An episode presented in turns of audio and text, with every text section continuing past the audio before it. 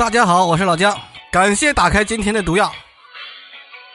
老姜现在虽然还阳着，但是状态好一些了，烧也退了。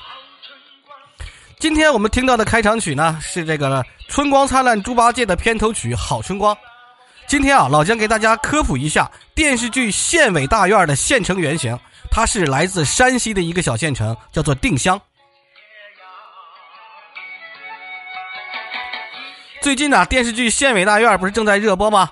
这个电视剧啊，讲述了胡歌饰演的光明县县委书记与同僚啊团团结群众，共同建设这个光明县的这么一个故事。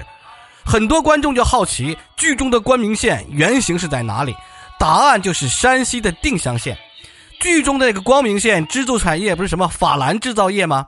而山西定襄县正是中国的法兰之乡。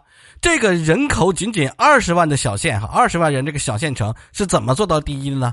这个法兰就是源于法兰这个音译，法兰呢也叫法兰盘。先科普，先科普啊，是管道啊、压力容器啊，还有成套设备啊等等这些管道对接和连接用的这个附件。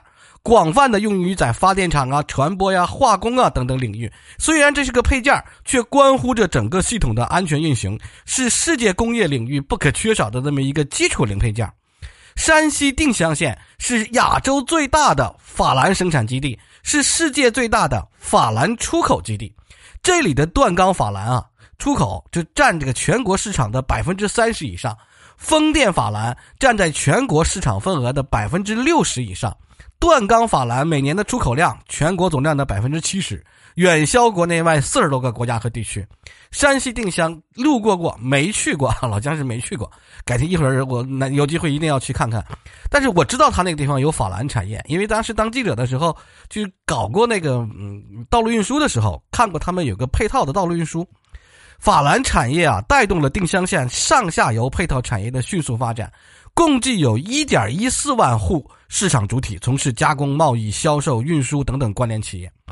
定襄县有百分之七十的财政来自于法兰加工产业。当然，这是一九九零年到两千年的十年间，仅仅的。但是今天哈，即使是今天，法兰锻造业也应该是百分之七十的税收和国内生产总值，贡献了百分之九十的技术创新，还有就业岗位。百分之九十的就业岗位都是法兰。你想想看，这定襄是不是就是靠法兰？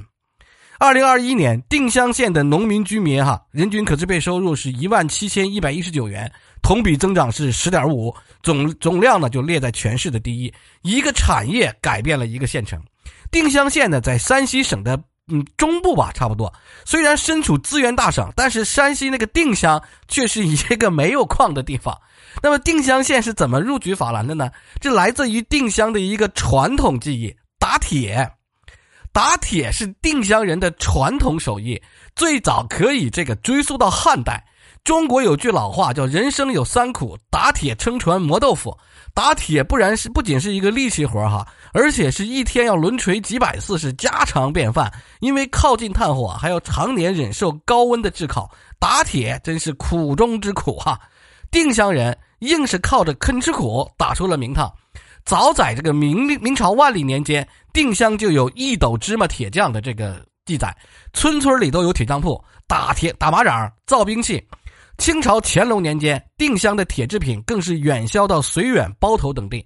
二十世纪六十年代，不怕吃苦的定襄人又找到了一个新门路，外出闯荡的定襄人凭借着打铁的老手艺，揽回了一些别人不愿意做的锻造加工项目，这个就是法兰。法兰呢不起眼利润却不小，远远比打铁锹啊、锄头这个利润高得多。彼时那个铁匠一天最高呢能赚两万两块钱，加工法兰能赚钱这个消息就在定襄传播开来了。一九七二年，定襄县沙村农修厂首次从乌海水泵厂揽回了四厘米的法兰订单，开启了定襄法兰规模化生产的历史。自此呢，这个法兰锻造业就在定襄扎开了根。有手艺能吃苦肯钻研，法兰。定襄这个定法定襄的法兰锻造业就迅速的扩张了。一九七九年，定襄县电机厂也跟日本签订了合同，每年出口每个月就要出口一百吨法兰，开启了定襄法兰出口的历史。改开之后，定襄县又抓住了巨大的市场需求，一批规模化的法兰加工企业发展壮大。九零年，定襄法兰锻造热已经成了未然之事，总企业已经达到了一千多家。现在，定襄县已经成为了亚洲最大的法兰生产基地和世界最大的法兰出口基地。县委大院中有一个剧情，讲的就是光明县对法兰产业的整改。两二零零八年前后呢，定襄法兰产业也的确是遇到了双重危机的，一个是环保，全县的法兰锻造企业一千多个，村村点火，户户冒烟，那不严重的影响环境吗？即使到现在，这个法兰锻造产业也是一个重污染。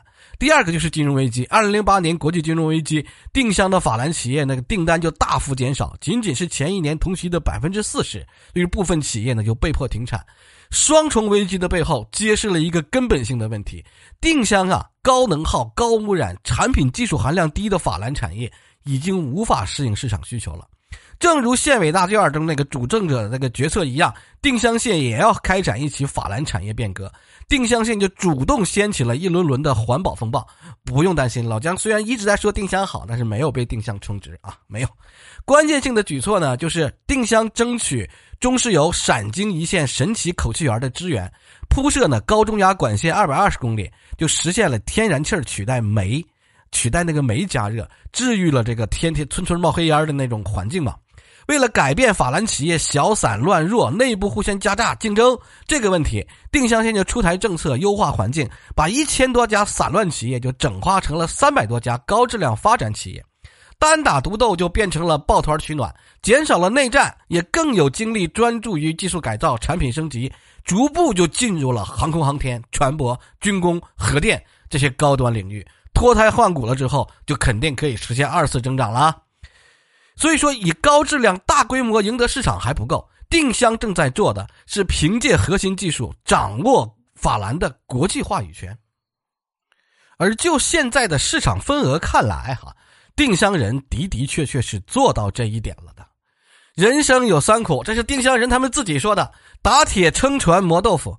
山西定襄实现了从乡村铁匠到大国工匠，从打工人到引领者的华丽蝶变。这再次启示我们，肯吃苦的中国人可以不靠吃苦致富。这就是老姜带给大家今天的科普，就是县委大院的原型那个县城，其实就是山西的定襄县。感谢大家的收听，老姜得下赶紧下去下下线吃药去了。谢谢大家，再见。